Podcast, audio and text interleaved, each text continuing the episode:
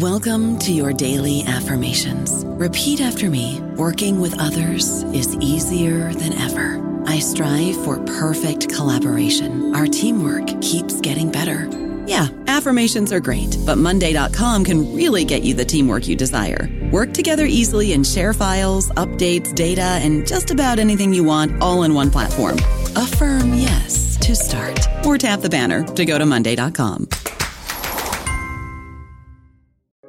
Hola, esto es New Books Network en español. Hola, bienvenidos una vez más a New Books en Antropología, un podcast de New Books Network. Soy Joan Francisco Matamoros Sanín, anfitrión del show. Hoy hablaremos con la doctora Yesenia Peña Sánchez y Lilia Hernández Albarrán sobre el libro que editaron llamado Cuerpos, Géneros y Sexualidades, Contextos Mesoamericanos y Contemporáneos. Eh, bienvenidas al show. Muchas gracias por estar aquí. Muchas gracias. Muchísimas gracias, querido Joan. Gracias. Pues quisiera comenzar eh, preguntándoles un poco sobre ustedes, por favor, quiénes son, dónde radican, a qué se dedican. Bueno, en mi caso yo soy Yesenia Peña, eh, soy originaria de Monterrey, Nuevo León y actualmente me encuentro radicando en la Ciudad de México y mis líneas de investigación han versado en antropología del género, del comportamiento y la sexualidad, eh, relacionadas también al campo de la salud y la alimentación. Y desde hace varios años nos hemos dado a la tarea de la divulgación del conocimiento, la realización de investigaciones eh, coparticipativas con la población y también pues eh, en generar algunos eventos como las Semanas Culturales de la Diversidad Sexual, de las que emanan una serie de eh, materiales muy enriquecedores a, lo largo de, cada una de estas emisiones y tal es el caso que nos reúne el día de hoy con este libro de cuerpos, géneros y sexualidades, que son la base del libro eh, de lo que han sido las semanas culturales de dos ediciones que se llevaron a cabo en Mérida, Yucatán.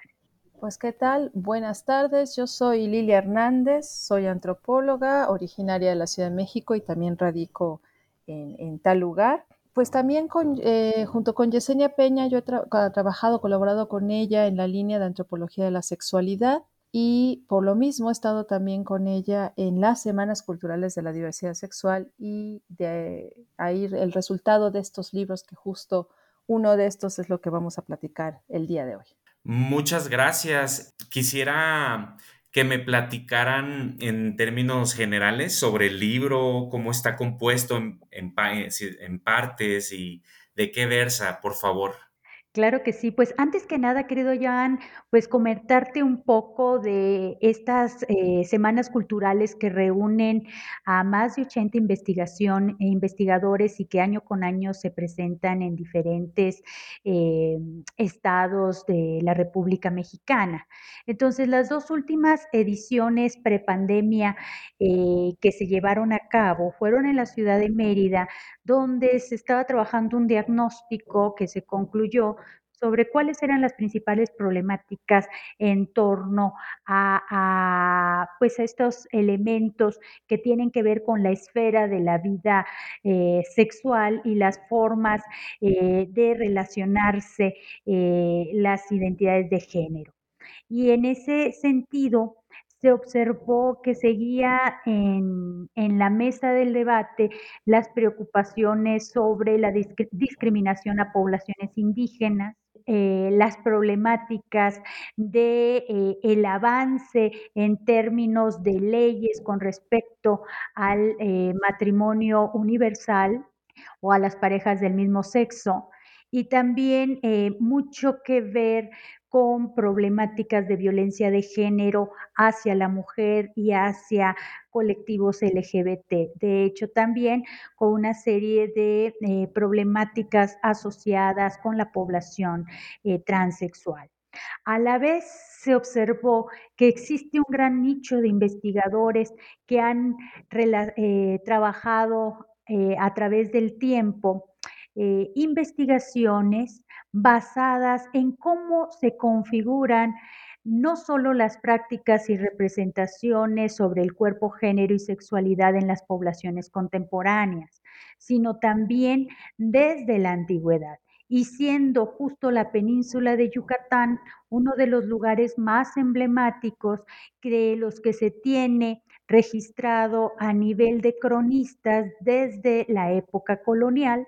eh, pues se dieron a la tarea de en estos foros presentar sus investigaciones sobre la sexualidad, las maneras de eh, reproducción social, cultural con respecto al cuerpo, al género, al orden social, simbólico, las pautas del deber ser desde las épocas prehispánicas. A través de eh, un gran número de evidencias arqueológicas, evidencias históricas y por supuesto los estudios recientes basados en evidencias etnográficas. Así fue que junto con otros investigadores se fue dando eh, esta plataforma de reunir los 11 artículos que hoy se presentan en esta obra y que esta obra se divide en tres grandes ejes, uno con respecto justo a los contextos prehispánicos eh, que permiten eh, irnos introduciendo en la vida social, cultural y ritual de poblaciones mayas, de poblaciones nahuas y por supuesto del complejo occidente. Y el segundo tema que eh, gran eje que se trabajó es cómo eh, se llevan a cabo los procesos de problematización en términos de la regulación de los cuerpos, de los géneros y las sexualidades a partir de uno de los elementos que llega justo eh, en este proceso de contacto, que es la religión judeocristiana y cómo esta eh, ha tenido también eh, configuraciones locales muy fuertes en las que eh, hoy en día pues se han cuestionado una serie de preceptos, de pasajes bíblicos y que de manera magistral dos eh, exponentes de, de, de, investigadores dentro del mismo gremio de estas posturas ideológicas, pues traen a la mesa del debate las realidades de los fenómenos que actualmente estamos o hemos escuchado sobre eh, lo que es la violencia hacia la mujer, en lo que es el matrimonio, los procesos de diversidad sexual y por supuesto los delitos de pederastia.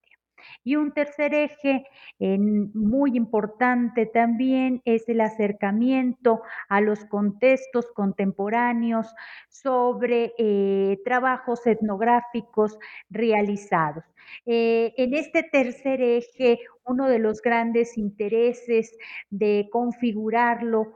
fueron las problemáticas relacionadas con los procesos de vulnerabilidad, de discriminación, de dominio y de salud. Y cómo los medios de comunicación, en este caso específico, la influencia del el Internet en la configuración de las trayectorias sexuales y de la salud sexual, hoy en día están jugando un papel eh, muy importante o preponderante. Y nuevamente con estudios de caso para las zonas mayas, donde eh, se retoma la ejemplificación del cuerpo de la mujer maya, un cuerpo negado hacia el placer por parte de algunas autoras y autores. Estos son a grosso modo, querido Joan, los tres ejes que, que nos permiten alcanzar ese objetivo eh, planteado en esta obra, que es brindar a una problematización a lo largo de una trayectoria histórica eh, que brinda la obra para dar puntos eh, de problemáticas, de encuentros, de reflexiones, donde algunos autores eh, coinciden y otros autores tienen posturas totalmente novedosas con respecto a cómo se había referenciado este valor sobre el orden simbólico y social del comportamiento sexual en poblaciones pretéritas y la configuración Muy, muy interesante. Muchas gracias. Eh, habiendo establecido pues estos tres ejes de la obra, eh, me gustaría pedirles que hagamos un recorrido por estos 11 capítulos y de manera breve me vayan platicando las ideas principales de cada uno de ellos, comenzando con el primero que se llama La arqueología del género y de la sexualidad, un acercamiento al pasado maya de Héctor Hernández Álvarez. ¿Me pudieran platicar un poco al respecto, por favor? Eh, este texto, Joan, eh, es interesante porque está planteando una tendencia que, ya tiene tiempo, que se está desarrollando en la arqueología, que es eh, la arqueología que se pueda abordar los temas de género y sexualidad. Y justo Héctor Hernández y la siguiente autora, que no me voy a adelantar, pero Miriam López también en el siguiente capítulo hace abordaje de esta disciplina. Entonces, eh, Héctor en particular propone un acercamiento al género y la sexualidad en, la cultura maya a partir de materiales, eh, de restos arqueológicos, de fuentes como los códices, para abordarlo desde la arqueología, eh, con el fin de poder tratar de entender, interpretar cómo es que se entendía el género y la sexualidad en las eh, sociedades mayas prehispánicas. Y además hace algo interesante, que es también que retoma la actual teoría queer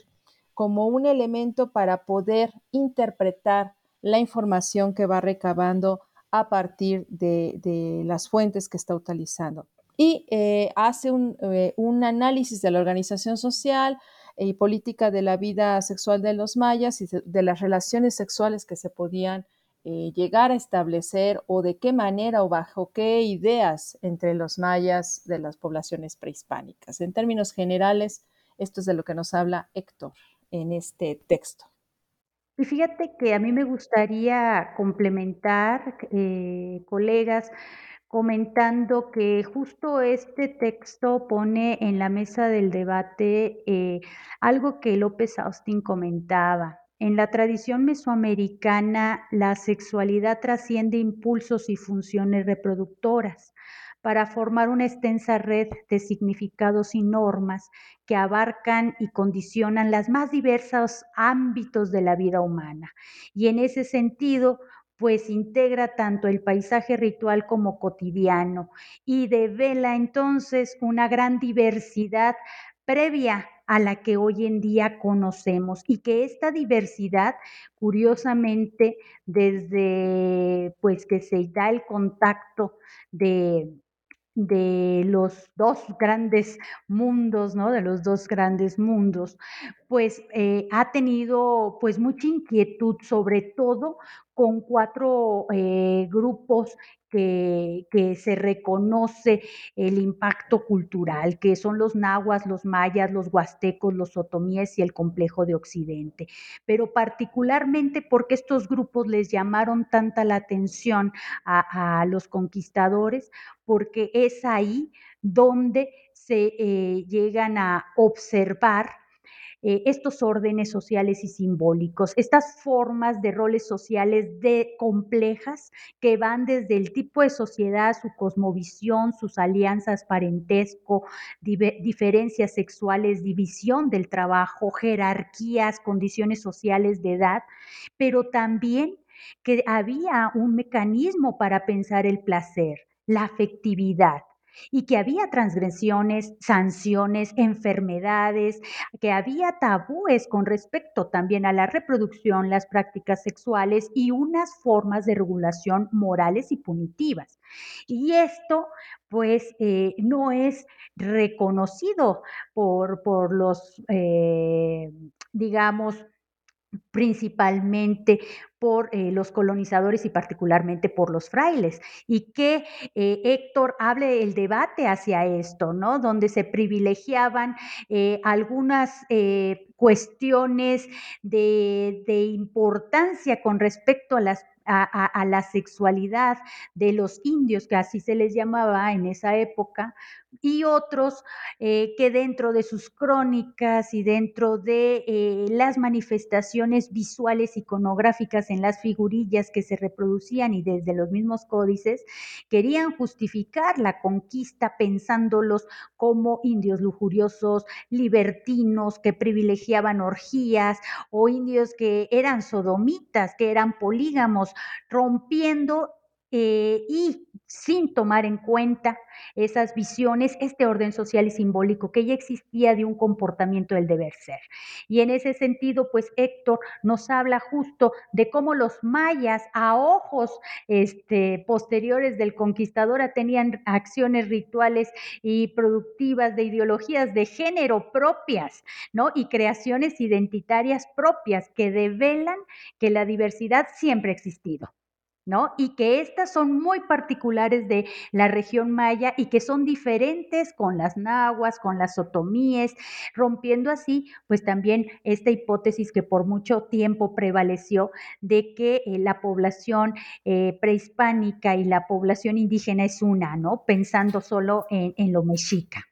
Claro, claro. Ahora, aprovechando que, que, nos comenta esto, me gustaría pasar al capítulo 2 y 3 en conjunto, que también aborda otros aspectos de, esto que luego se puede, se suele meter en un cajón y que es tan diverso. Entonces, pasando al capítulo 2 llamado Heteronormatividad, aspectos de la sexualidad y el género entre los nahuas prehispánicos, de Miriam López Hernández, en conjunto con este capítulo 3 llamado La sexualidad en el occidente prehispánico de Daniel Ruiz Cancino, me gustaría pedirles en conjunto un resumen breve de ambos textos y sus ideas principales, por favor.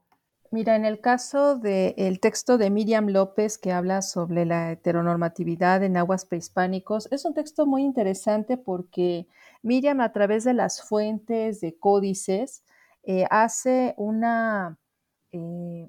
una, una, reconstrucción de cómo eran los roles de género en las sociedades nahuas prehispánicas, porque además ahí ella empieza el texto especificando que las sociedades nahuas no eran, no eran solo en el centro de México, de lo que hoy conocemos como México, había una diversificación realmente por regiones. Pero, eh, ¿por qué le dice, eh, por qué se titula heteronormatividad? Porque se sabe, se conoce por las fuentes que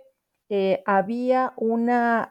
forma de organización donde quedaban muy claros los papeles y roles que le tocaban a, al hombre y al mujer, a la mujer, y entonces había esta distinción muy clara desde cómo nacían, los nombres que les ponían, eh, las acciones o deberes que les tocaba hacer a cada una o uno, su papel en, torno a la sexualidad, es decir, tenían roles parecidos eh, a lo que nosotros consideramos hoy como heterosexualidad, con sus diferencias por contexto histórico, arqueológico, pero eh, digamos que hay cierta forma de, parecida en la forma de organización, ¿no?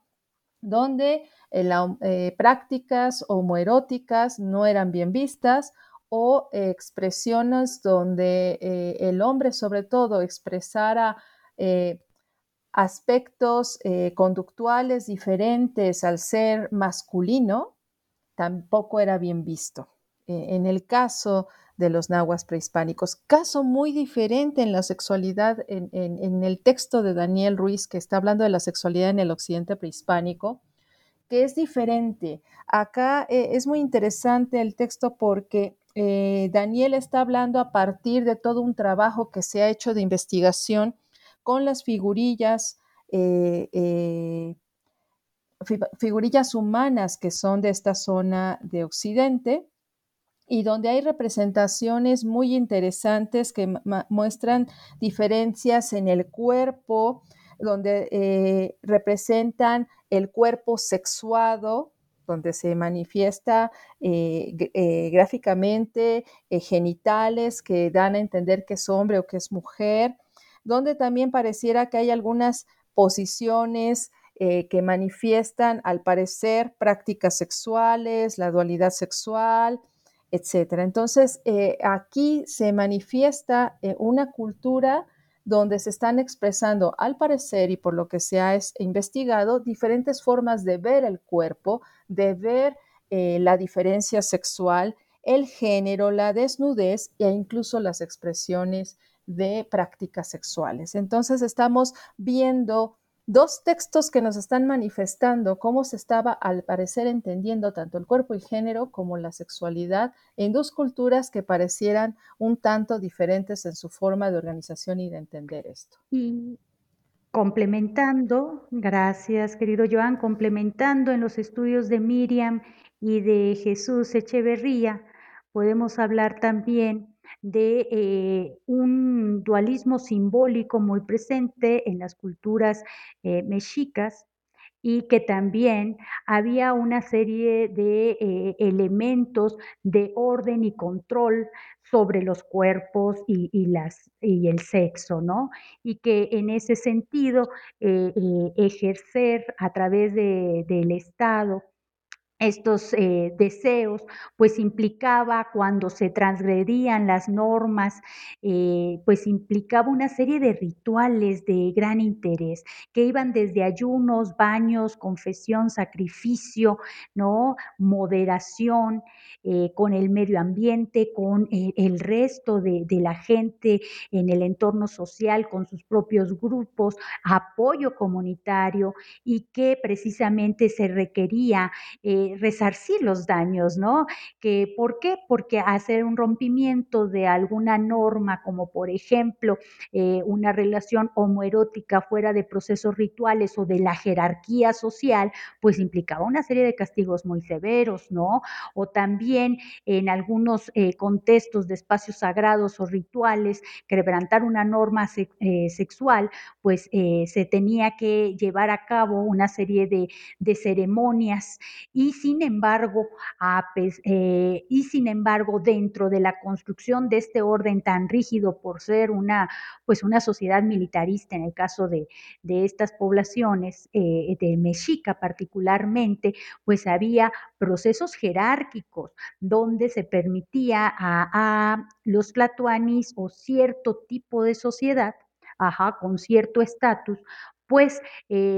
una serie de eventos como las transfiguraciones de hombres en mujeres, la participación de la Guayani en las festividades de los guerreros, etcétera, que a ojos del colonizador pues estamos hablando de, una, de un transvestismo o estamos hablando de una prostitución de mujeres que nada tenía que ver, pero era precisamente la lectura desde la narrativa del poder y no desde el proceso de construcción social del orden que eh, eh, eh, de la población mexica, ¿no? Entonces, dentro de esto podemos hablar y el texto de, de este Daniel Ruiz Cancino del mundo prehispánico de, Occidente, donde bien la doctora Lilia habla de que son, eh, Daniel se basa en unas figurillas únicas que se dan en esta región de Occidente que contemplan Nayarit, Jalisco, Colima, Michoacán, y que encontramos figurillas únicas como el gran masturbador, que es una figurilla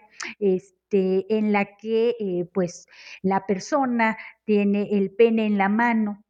se está dando un placer, no sabemos si es para una cuestión ritual de fertilidad de la tierra o es un autoerotismo, pero también se encuentran figurillas únicas que hablan de la división sexual del trabajo, de esta forma de organización social nahua de Occidente, donde las mujeres se ven tejiendo, se ven eh, con actividades con, eh, de maternidad con los hijos, se ven ah, produciendo alimentos, los hombres se ven en el campo, en la guerra, pero hay una característica en toda eh, eh, esta manifestación a través de las figurillas cerámicas que encuentra eh, Daniel en su estudio, que es la aproximación de parejas al encuentro sexual, el abrazo, el estar en cama abrazados, el tener posiciones sexuales e incluso se encuentran figurillas de sociabilidad, donde está un hombre con un grupo de mujeres eh, e, en pláticas de sociabilidad. Entonces también esto eh, mueve mucho la percepción que se tiene sobre la sexualidad de las poblaciones eh, prehispánicas cuando uno empieza a estudiarlas desde las bases de las evidencias arqueológicas y también de códices y de cronistas. y que da un sentido más amplio de una importancia que se daba sobre todo en esta zona de Occidente y que también en la zona mexica, que es una preocupación constante sobre el deseo insatisfecho o el exceso de deseo, que no solamente podía traer desdicha, tristeza, desgaste, sino enfermedad. Y uno de los grandes ejemplos que se presenta tanto en Occidente como en la región este centro pues es la enfermedad del tlasol o de la basura sexual. Bien eh, interesante esto que me comentan. Eh, ahora, en estos, en el capítulo 4 y 5, que es la última parte de este primer eje, se, vuelve la, la conversación, la discusión con los mayas en distintas temporalidades. Entonces, yo quisiera pedirles que en conjunto me platicaran del capítulo 4, muy interesante como antecedente de estudios incluso sobre masculinidades y también la, bueno, la parte metodológica, el uso de fuentes, súper interesante. El capítulo se llama Los enemas entre los mayas prehispánicos y se abre la pregunta, ¿clismafilia o práctica sexual ritualizada? Este capítulo eh, fue escrito por José Gamboa Cetina, Orlando Casares Contreras y Lucía Quiñones Cetina. Ahora también en conjunto quisiera que me hablen del capítulo 5 que se llama Dimorfismo sexual y parámetros biomecánicos en grupos mayas prehispánicos de la península de Yucatán de José Manuel Arias López. ¿Me pudieran comentar sobre esos dos capítulos, por favor? Sí, Joan. Eh, mira, el, el, primer capítulo que menciona sobre los enemas entre los mayas prehispánicos es un texto interesante en cuanto que analiza varias fuentes y documentos, tanto de, poblaciones mayas prehispánicas, de lo que hoy conocemos como la zona de Yucatán y de Guatemala. Eh, a partir de la revisión de estos documentos, eh, hay una constante que se observa en varias imágenes, eh, que es la aplicación de lo que conocemos como enemas. Y ha habido varias hipótesis al respecto. Una de ellas es que se habla de que había consumo de algunas sustancias por este medio en contextos rituales. Eh, ¿Por qué? Porque este medio de absorción, que sería por medio del, ano, pues es más rápida, es más rápida la absorción de ciertas sustancias. Algunos se consideran que algunas bebidas eh, eh, de corte alcohólico o algunas sustancias de corte enteógeno que permitía en contextos rituales otro tipo de contacto con lo que se consideraban eh, deidades. Sin embargo, eh, aquí los autores discuten otra postura, donde, tal, donde consideran que además, pues esta práctica podía haber estado vinculada a una forma de práctica sexual ritualizada y también vinculado al placer y que por lo tanto, como se conoce que en los mayas, debido a otros estudios, debido al, al trabajo que estaba mencionando incluso Héctor Hernández y a otros estudios que citan los autores eh, Gamboa, Cázares y Quiñones en este texto, que se consideraba que entre los mayas había una diversificación de prácticas sexuales, ya sea con personas del mismo sexo o de diferente sexo, y que esta práctica del enema como una práctica sexual ritualizada seguramente fue utilizada en ambos contextos, en prácticas con personas de diferente o de mismo sexo. Eh, básicamente es la, la premisa que están manejando y que están discutiendo y están platicando sobre cómo, en qué se basan para postular esta otra hipótesis también. El capítulo de José Manuel Arias, pues nos habla, nos propone eh, eh, un análisis novedoso eh, para aplicar en, en, la disciplina de la antropología física sobre el estudio de, de los restos óseos y a partir de ahí poder establecer el dimorfismo sexual en población maya prehispánica de la zona de Yucatán. Eh, e, él está proponiendo una metodología, está considerando dar aportes que permitirán conocer características específicas que permitan hacer esta distinción del sexo y él se, va, él se basa en particular en restos óseos en el hueso fémur en particular para poder hacer esta propuesta metodológica. Y simplemente complementando esto, lo comentado por la doctora Lilia, comentar que justo eh, en, este proceso de, las crónicas prehispánicas sobre los eh,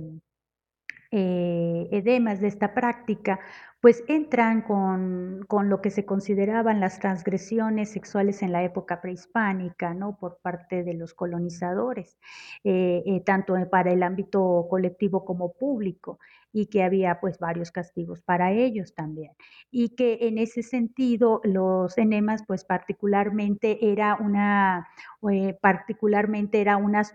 práctica ritual que se hacía por ciertas clases sociales y posteriormente se considera que se masificó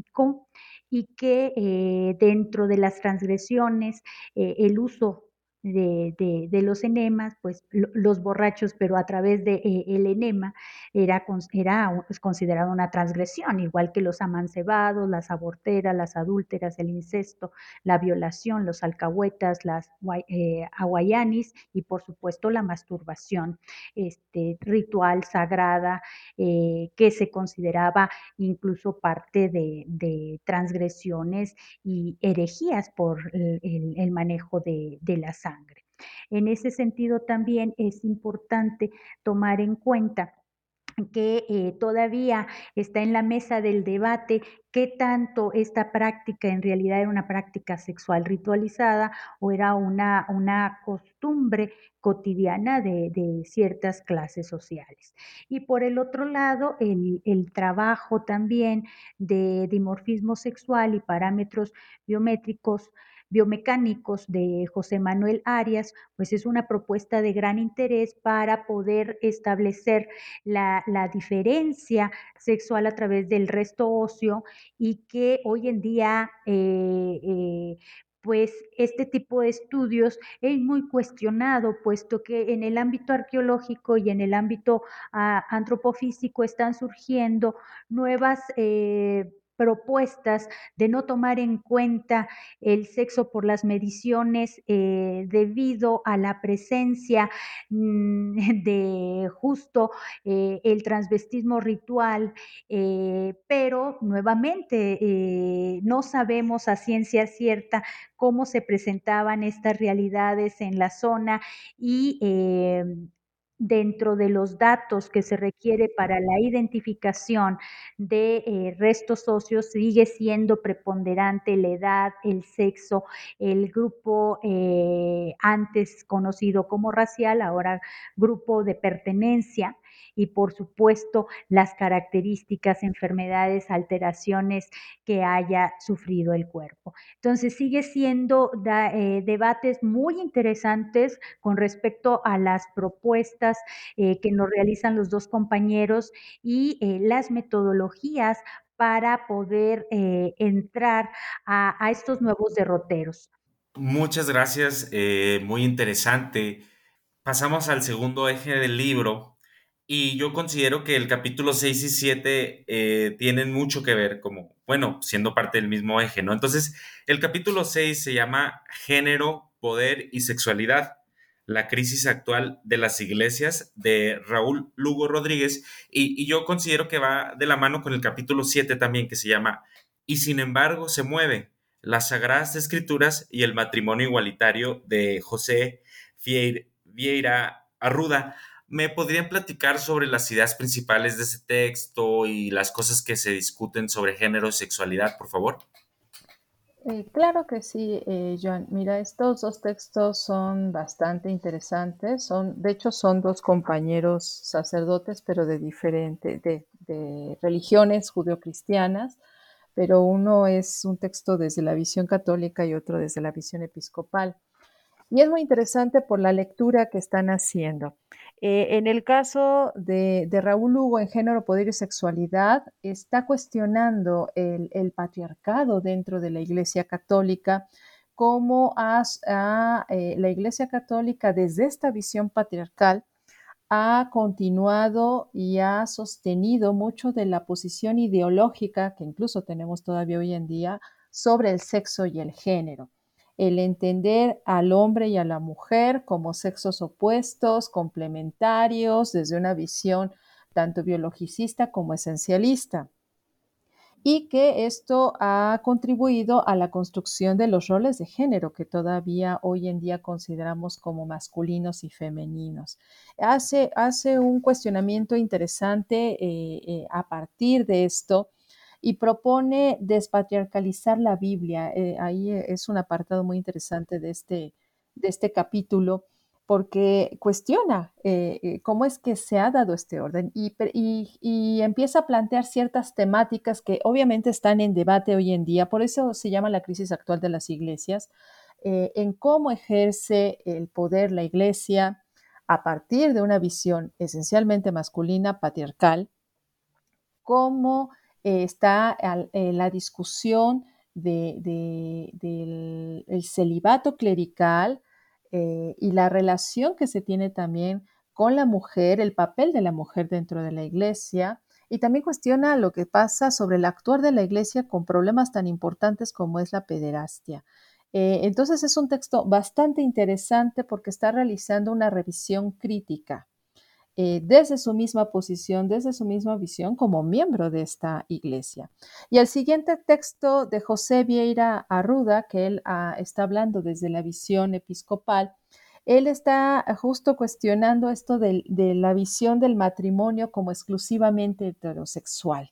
Él hace una revisión histórica de cómo surgió la visión judeocristiana en un imperio con un cierto orden social, con una cierta forma de entender el cuerpo, la sexualidad, el género, herencia de la visión romana, que era también, eh, hablaba del matrimonio en estos términos. Eh, y cómo eh, va mencionando y va cuestionando cómo esto, si bien, aunque pasó por varios procesos históricos esta visión, en realidad eh, continuó y que de ahí viene el debate para plantear una visión más humanitaria, más eh, diversa, de que no tiene por qué verse al matrimonio como una exclusiva eh, forma que tiene que ser heterosexual. Porque estaba la discusión ¿no? de que el matrimonio igualitario es contra la naturaleza porque se considera la homosexualidad antinatural, pero en realidad esto viene de ciertos discursos ideológicos que no necesariamente tienen que ver con la fe, con eh, la Biblia, porque aún la Biblia ha sido transformada por, procesos históricos con base en ciertos discursos y esto se tiene que, cambiar, esta visión que se tiene también que cambiar con respecto a las escrituras y en ese sentido se vuelven eh, un referente de la teología liberal, ¿no? de la, eh, porque nos habla justo del talante igualitario que se requiere en la reformulación del pensamiento ideológico religioso y basado en, la Biblia y basado en las instituciones eh, religiosas, en este caso de cada uno de ellos, y cómo eh, también pues, nos permite observar cómo estas instituciones eh, presentan diversidad al interior de sus miembros con visiones críticas y que tratan de alguna manera de actualizar o versar los discursos con respecto a la realidad que se está observando actualmente. Y también, pues es muy interesante estos dos autores, particularmente Raúl, como este, pues también han sufrido persecución por este tipo de comentarios, pero que, bueno, pues tenemos el gusto y la dicha de poder eh, tener parte de, sus argumentos y desarrollo que abonan mucho en la investigación antropológica con respecto a cómo se han construido las violencias simbólicas desde eh, la lectura de eh, las instituciones de este tipo y cómo también pues brindan algunos aportes para tratar de este, reducir sus efectos, transformarla desde el interior y por supuesto brindar herramientas de conciliación a las personas que eh, se identifican con este tipo de ideologías. Muy, muy interesante y también eh, muy apreciado cómo se van sumando distintas voces y distintos temas en el libro. Ahora, eh, en la última parte de, este segundo eje está el capítulo 8 llamado Entre abolicionistas y reglamentaristas, la situación actual de la prostitución versus el trabajo sexual de Marcela Suárez Escobar y Carlos Humberto Durán Alcántara. ¿Me pudieran platicar al respecto, por favor? Sí, claro que sí, Joan. Este, este, este capítulo eh, hace una, primero como un recorrido histórico en México de cómo se ha regulado eh, lo que conocemos eh, como trabajo sexual actualmente. hace un recorrido desde el siglo XVI hasta el siglo XVIII, XIX, de cómo se, cómo se les denominaban, mujeres públicas, eh, cómo fue también adoptándose el término de, prostituta, eh, que había casas que se les llamaban de mancebía, estas casas, bajo qué criterios se establecían, etc. Hace un pequeño recorrido histórico, eso es una parte importante del texto, para poder entender cómo llega a la situación actual y el debate que se encuentra actualmente. Por eso se titula Entre abolicionistas y reglamentaristas, eh, porque eh, para, para, hacer un análisis de esta situación de quienes consideran eh, desde, desde diferentes visiones que esto es considerado como un trabajo o quienes consideran que no es un trabajo sino una forma de explotación sexual de la mujer y que por eso le siguen denominando prostitución. Y mencionan que algo que, plantean, no toman una postura por una u otra los autores, sino que terminan discutiendo, bueno, es que en este contexto, eh, en un contexto donde hay eh, en México se encuentra un sistema regulatorio del trabajo sexual en ciertos estados de la República, porque no todos lo tienen, donde hay un sistema judicial con ciertos problemas eh, donde además se está dando ciertas dinámicas de, eh, explotación del trabajo, conflicto con los derechos humanos en un contexto neoliberal, eh, terminan con esa reflexión al plantear la existencia de ambas posturas y lo que ambas buscan, que es lo que en términos generales trabajan el texto de Marcela y Carlos, tratando de profundizar en este debate. Y también mencionan la importancia del Estado, eh, que los cambios que puede emanar el Estado cuando establece eh, ciertas reglamentaciones o promueve ciertas modificaciones legales o cuando está tratando de promover derechos humanos o establecer derecho a la salud, a la libre asociación, a la organización libre y voluntaria, de lo que se está considerando trabajo sexual o derechos laborales, etcétera, y el papel que puede tener esto en términos de que puede, por una parte, favorecer a quienes están ejerciendo esto eh, eh, como un trabajo, es decir, que estuvieran libres de un proceso de trata o de explotación sexual, hasta los cambios o las situaciones que implican por el hecho de que en México se encuentra un contexto muy fuerte en términos de eh, que no está claro hasta dónde hay una situación de libertad de quien puede llegar a ejercer trabajo sexual y hasta dónde puede ser más bien eh, involucrar procesos de explotación. Sí, en ese sentido el artículo es sumamente ilustrativo y pone en la mesa del debate que México todavía no tiene las garantías para eh, la reglamentación en el sentido de esto que bien comentas, Lilia, de hasta dónde se da el proceso de trata, de extorsión eh, y hasta dónde eh, la modificación hacia eh, una, reglamentarización implicaría, implicaría eh, pues normalizar o poner como empresario al tratante. Entonces es una realidad dura de enfrentamiento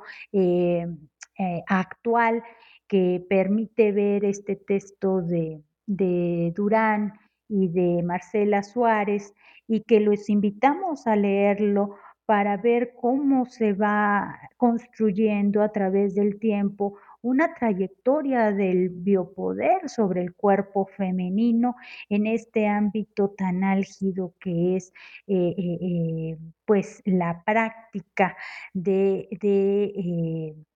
sexual a nivel público. Muy, muy interesante eh, cómo cierran este segundo eje. Ahora pasamos a otro texto muy interesante eh, con el que se abre ya el, tercer y último eje. Eh, es el capítulo 9, se llama El papel de Internet en la configuración de las trayectorias de salud sexual. Análisis cualitativo desde la infección por virus de papiloma humano escrito por Diana Socorro Gómez López y Edith Yesenia Peña Sánchez. Eh, ¿Pudieran platicarme sobre este capítulo, por favor? Eh, claro que sí, creo que yo empiezo, porque soy una de las autoras. y bueno, pues eh, en ese sentido, en este artículo nos, nos hemos percatado de que en la actualidad eh, los medios de comunicación, en este caso eh, eh, el Internet, pues se ha revitalizado en términos de la búsqueda de información. La búsqueda de información cuando se presenta una condición de salud que muchas veces el impacto es tan fuerte porque se atraviesa la línea del cuerpo, del cuerpo sexuado, de la sociabilidad y que en ese sentido, eh, pues la búsqueda de la información lleva a, estos medios donde muchas veces eh, se encuentra la persona más acogida y en carácter de, no dar eh, su cara no pública para no ser en algún momento discriminada. Y esto pues nos llevó a nosotros a ir realizando un estudio que eh, permitiera ver cómo se da la configuración de las experiencias de un proceso de salud eh, con respecto al grado de herramientas que se puede utilizar. Primera, pues la información médica directa que se retoma y que va reconfigurando o haciendo un nuevo significado sobre la experiencia de la enfermedad. ¿No? La problematización que se da en las redes sobre el fenómeno, en este caso del virus del papiloma humano, el encuentro que tienes con grupos de apoyo y finalmente, pues la decisión de tomar acciones.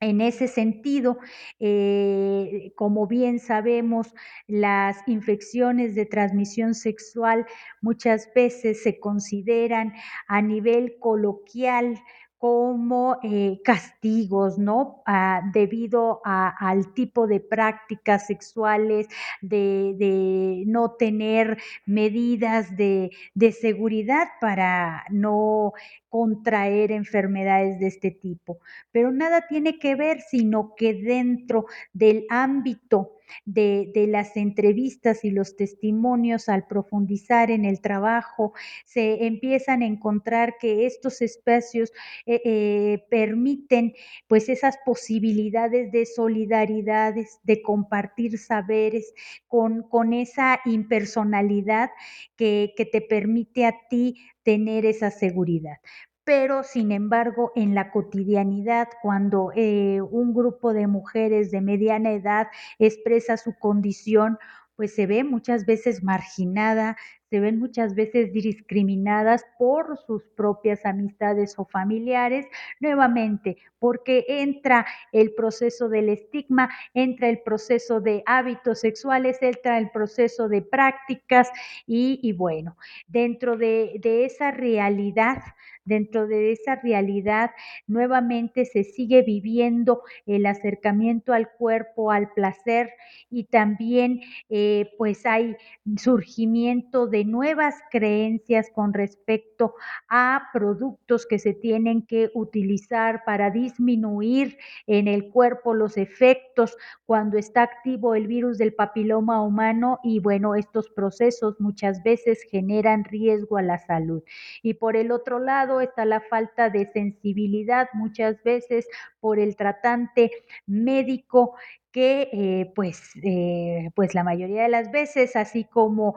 en el entorno social de pares, pues también hay regaños por haber adquirido la condición en la primer práctica sexual, en la segunda o ya estando casadas. Son, son realidades desafortunadamente que ponen en la mesa del debate eh, el pensar la vida sexual de la mujer a nivel infantil, a nivel de descontrol y a nivel de que alguien más tiene tiene que asumir el control y la dirección porque las mujeres no lo encuentran. Y precisamente el Internet se ha vuelto por todas estas estigmas y marginaciones una posibilidad de solidaridades. Te doy la palabra, Lilia. Muchas gracias, Yesenia. Bueno, creo que la descripción que hiciste del artículo ya fue bastante amplia. Yo solo quisiera agregar eh, esta importancia de, lo que mencionó Yesenia, o más bien resaltar, eh, del papel que tiene hoy en día las redes sociales y estos espacios que se vuelven o se convierten eh, como un lugar donde puedan encontrar respuesta, donde pueden encontrar una forma de desahogo esta distancia que permite y, que genera en ese sentido un cierto anonimato o un, espacio para que puedan hablar más libremente en vista de que en sus círculos o sus espacios cercanos pueden enfrentar estos problemas, como bien lo mencionó Yesenia, de discriminación y violencia. Eso es un papel muy interesante o un, lugar muy interesante. Y, también encontrar comunidades que hablan temas, eh, sobre estos temas, ¿no? nada más quería resaltar este, este aspecto en particular. No, muchas, muchas, muchas gracias. Eh, ahora, continuando con este tercer eje, eh, ya en el penúltimo texto, el capítulo 10, llamado Entre la vulnerabilidad y la dominación. Poder, padecer y privilegios masculinos. Entre paréntesis, o el consumo del alcohol como ventana de análisis de las relaciones sociales, eh, escrito por Sergio Andrés Moreno Cabrera. ¿Me pudieran platicar sobre este capítulo, por favor? Sí, claro. Este, este, este capítulo hace un análisis en, sujetos a través de etnografía, en, hombres también de, la zona eh, del, Golfo. Es, es muy interesante perdón, de la península de Yucatán. Eh, es muy interesante porque a través de entrevistas tanto con hombres como con mujeres, eh, Sergio logra establecer las dinámicas familiares y cómo existe el privilegio masculino para la toma de decisiones eh, y cómo esto está relacionado también con el consumo del alcohol. Eh, cómo se establece ciertas formas de violencias, como pueden ser la económica, desde que el sujeto, al ser el hombre y tener el rol masculino, que se convierte además en el jefe de familia por ser el proveedor, eh, cómo puede tomar decisiones, decidir qué se hace, qué no se hace, eh, cómo se provee el recurso para las necesidades familiares o si no lo provee o si parte de este se destina a otras eh, gustos o situaciones, como puede ser incluso el consumo del alcohol, pero también como el mismo consumo de esta bebida ha contribuido a la manifestación de varias expresiones de violencia y que las mujeres manifiestan y expresan en esas entrevistas. Entonces, justo por eso el subtítulo eh, o cómo el consumo de alcohol puede, eh, como ventana de análisis de las relaciones sociales. Es decir, este consumo en particular de esta bebida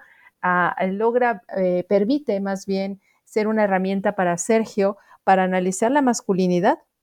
y cómo ejerce poder los hombres, en este caso, de, las personas que entrevistó en la zona de eh, la península de Yucatán.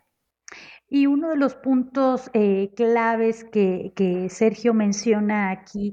es paradójicamente también cómo el hombre padece estas experiencias, ¿no? Que son muy contradictorias en el sentido de que eh, un privilegio del que goza se lleva a un extremo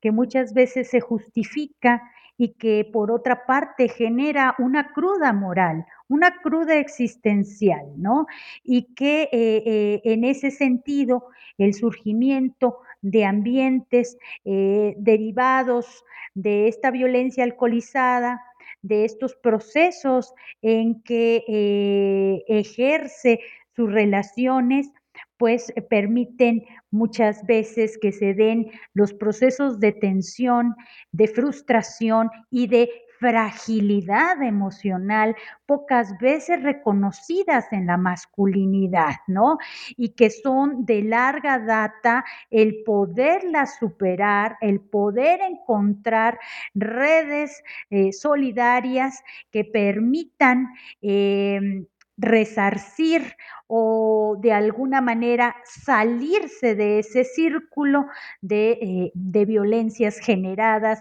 por un gozo de privilegio momentáneo. Muy, muy interesante ese capítulo, eh, muy novedosa y refrescante la forma de abordar las masculinidades, eh, las experiencias contradictorias del poder masculino, este doble filo de las expectativas de género. Eh, y quizás es mi lectura de este capítulo, pero me queda la impresión que también sugiere que sí, el problema es el alcoholismo, pero también el problema es la desigualdad, es el patriarcado que hay de fondo. Me, pareció un, gran texto. Ahora, pasemos a, la, a, la, última parte del libro, al último texto que se llama el capítulo 11, llamado Cuerpos negados al placer. Historias de mujeres mayas de Tatsiu, escrito por Liliana María Gómez ah, Montes y, Rocío Quintal López. ¿Me pudieran platicar al respecto, por favor? Este texto es, es fuerte. Es, yo creo que el cierre del libro eh, cierra con este capítulo que es, es fuerte. ¿En qué sentido? Eh, como lo dice el título, eh, habla, es una investigación que realizaron con mujeres de parejas eh, migrantes, de cuyas parejas hombres tienden a moverse hacia Yucatán, hacia, hacia, Quintana Roo por cuestiones laborales. Hacen eh, un recuento muy, muy fuerte en cuanto a, a, través de entrevistas sobre cómo las mujeres eh, fueron descubriendo su cuerpo, desde cómo eh, aparece la menarquia, es decir, la primera menstruación, y era algo de lo que no tenían información y que les toma por sorpresa, hasta ir reconociendo su cuerpo, sus necesidades, su sexualidad, a partir de cómo se va dando la vida, eh, sin mm, contar con información. Y mencionan también eh, los roles de género, la importancia de los roles de género para esta, este cuerpo que está negado al placer. Es decir, cómo la mujer eh, eh, llega un momento en que se casa y cómo nuevamente descubre su cuerpo a partir de establecer las relaciones sexuales con su pareja, con su esposo o marido. Y mencionan incluso algunas de las ideas o prejuicios que se, manejan en torno a ellas. Eh, incluso se quejan algunas de que la primera vez que tuvieron relaciones sexuales, aunque haya sido con el que actualmente es su marido, llega un momento en que les es reprochado eh, por el hecho de haber accedido a tener, haberlas tenido incluso antes del matrimonio. Es decir, eh, ponen en debate toda una serie de ideas de lo que se espera de la mujer, de cómo eh, debe de tener cierto pudor, cómo debe de llegar virgen al matrimonio, como también en estas relaciones que a veces son de poder, la mujer es violentada por el hombre, eh, cómo de alguna manera también está eh, sometida a ciertas decisiones e incluso cuando viven con la familia del esposo, cómo también la familia entra a, una dinámica de autoridad sobre ella y que incluso le cuestiona qué tanto, cómo, cómo la mujer actúa eh, con, el hombre, ¿no? Si, desde si quiere romper la relación, se quiere divorciar o separar y cómo es criticada cuando esto sucede por la familia, incluso del, marido, ¿no? Está hablando de, de, un tema muy fuerte en ese sentido porque está retomando incluso situaciones de violencia doméstica, de agresiones verbales, emocionales o sexuales hacia las mujeres. Y sobre esto es lo que está tratando este, este texto de Liliana y Rocío. Sí, efectivamente es un texto muy fuerte que nos permite acercarnos etnográficamente a la realidad de cómo el emparrillado de, eh, eh, de, una, de un patriarcado y economía androcéntrica una, una religiosidad popular muy marcada, católica, pues ha, construido eh, y permanecido a través y, generado la permanencia a través del tiempo de ciertos privilegios eh, masculinos que se consideran eh, en otros momentos o por otros investigadores ya eh, sobrepasados y que siguen vigentes en comunidades como esta de carácter indígena, rural y que no solamente es esta, sino muchos y es parte de toda esta eh, eh, diversidad de acontecimientos, de configuraciones plenas que se van dando a través del tiempo y cómo nuevamente hace referencia a una serie de, de, formas, de roles, de eh, patrilocalidades, donde eh, el orden social eh, sigue muy fijo en estos privilegios masculinos y cómo es difícil que la mujer rompa esos privilegios, cómo el, control de las mujeres es muy fuerte a través de la economía y cómo se generan barreras para que no se encuentren posibilidades de redes y seguir em, configurando estos circuitos. Definitivamente los cuerpos negados al placer y las historias de las mujeres aquí contadas eh, por las investigadoras eh, Liliana y Rocío nos permiten a nosotros tener un, un acercamiento y una trayectoria sobre esa configuración del ser mujer, de esa historia del ser mujer a través del otro y a través de un reencuentro y reconocimiento del ser mujer en la medida que vas pasando eventos sociales, en la que vas cambiando tu propia jerarquía y tu propia posición social, pero al final del día sigue sin un reconocimiento eh, real sin voz y, particularmente con estas fragilidades que generan vulnerabilidades en el momento de, la toma de los múltiples espacios de experiencia cotidiana y social un texto muy recomendado eh, dentro de los procesos etnográficos que tienen que ver sobre vida, prácticas sexuales y representaciones contemporáneas. Pues qué interesante y es una muy interesante forma de cerrar el texto. De nuevo se aborda la realidad de la península yucateca y, vemos que se abordan estas discusiones a través de distintas temporalidades. Eh, en general, el libro de cuerpos, géneros y sexualidades, contextos mesoamericanos y contemporáneos, pues nos da un paseo por, que será distintas realidades de México desde distintas fuentes, desde distintas metodologías, desde distintos puntos de vista teóricos. Creo que es un texto que es de interés para especialistas en el tema, pero también para gente pues el ciudadano y la ciudadana común que, quiere conocer más sobre su país, sobre su pasado, sobre su presente. Eh, me gustaría preguntarles si están trabajando en algo más en conjunto, qué es lo que se viene para ustedes ah, ahora. Eh, pues adelante, Yesenia. Adelante, adelante. No, no, te doy la palabra, Lilia. Adelante. Pues seguimos trabajando eh, con, acaba de pasar hace poco la Semana Cultural de la Diversidad Sexual que, es una iniciativa que, que, Yesenia ya tuvo hace tiempo, porque llegamos ya a la vigésima primera edición, es decir, ya son 21 años de estar realizando este evento eh, como un medio de, divulgación, de hacer accesibles, como comentó Yesenia al inicio, investigaciones eh, sobre los temas de sexualidad, derechos humanos, también eh, sobre violencia y discriminación y también donde participan activistas, periodistas, artistas, cineastas,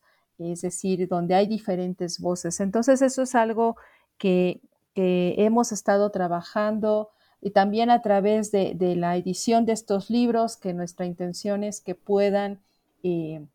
ser un medio de difusión a un público amplio y también eh, a través de la revista de estudios de antropología sexual. Entonces seguimos trabajando en esos proyectos y también, eh, también damos clases con el fin de poder ir divulgando eh, cómo se está trabajando, qué se está trabajando, en qué términos se están abordando estos,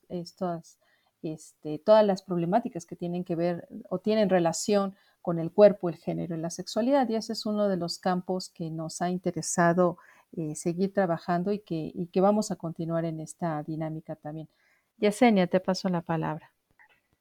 Muchas gracias, Lilia. Así es, y los estudios actuales que estamos realizando van muy enfocados a la interpretación de sexos y géneros fluidos, cómo estamos concibiendo la identidad, la identidad de género como algo fijo, toda diversidad sexual marca identidad y cómo precisamente entra mm, en tensión cuando hablamos de identidades histórico-grupales, eh, locales, cuya diversidad sobre el cuerpo, el género y la sexualidad existía,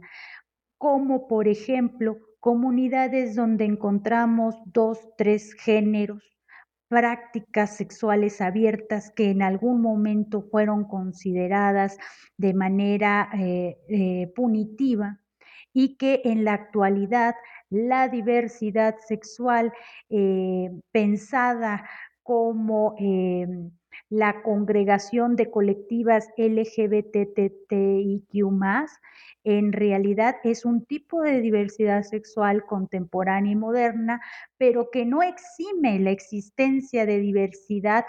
eh, corporal, de, integración de roles y eh, sexual previa en las comunidades locales, ¿no? Y que precisamente eh, el binarismo eh, que se posiciona con el patriarcado, el neopatriarcado, en este capitalismo liberal, neoliberal, que tiene bases científicas, para pensar en un primer momento el binarismo, bases legales que dan sentido a la construcción eh, de, la, del individuo y al derecho de la personalidad, ¿no? Eh, también hoy en día están siendo cuestionadas y puestas en la mesa del debate hacia pensar lo global y lo posmoderno como lo no binario, ¿no? O lo post-binario, eh, donde eh, estamos trabajando mucho al respecto, ya que están emergiendo desde el trabajo etnográfico y desde las posiciones políticas de nuevos colectivos, el, lo que es la, la voz, la escena visible de poblaciones indígenas que eh, están hoy en día eh, em, mostrando vitalidad sobre sus diversidades culturales y sexuales, algunas propias eh, y otras de la mano con eh, el apoyo de la configuración LGBTT. Entonces vemos cambios muy interesantes, muy acelerados que nos permiten ir profundizando en estas complejidades donde indiscutiblemente el cuerpo, el género, la sexualidad y la identidad siguen siendo esferas focales para la comprensión de la vida colectiva de los diferentes grupos humanos muy interesante. Eh, nos encontramos hablando sobre el libro Cuerpos, Géneros y Sexualidades, contextos mesoamericanos y contemporáneos, con las doctoras Edith Yesenia Peña Sánchez y Lilia Hernández Albarrán. Muchas gracias por su tiempo. Fue un libro muy interesante de leer. Gracias por estar en este episodio. Disfruté mucho nuestra conversación. Al contrario, muchísimas gracias y los invitamos a conocer este libro de cuerpos, géneros y sexualidad. Gracias, Joan. Muchísimas gracias, Joan. Y pues sí, está la invitación para leerlo, para platicarlo, comentarlo. Pues la intención de estos textos siempre es que además de leerlos, pues puedan servir para una reflexión. Pues muchas gracias a la audiencia por escuchar New Books en Antropología, un podcast de New Books Network. Soy Joan Francisco Matamoros Sanín. Muchas gracias.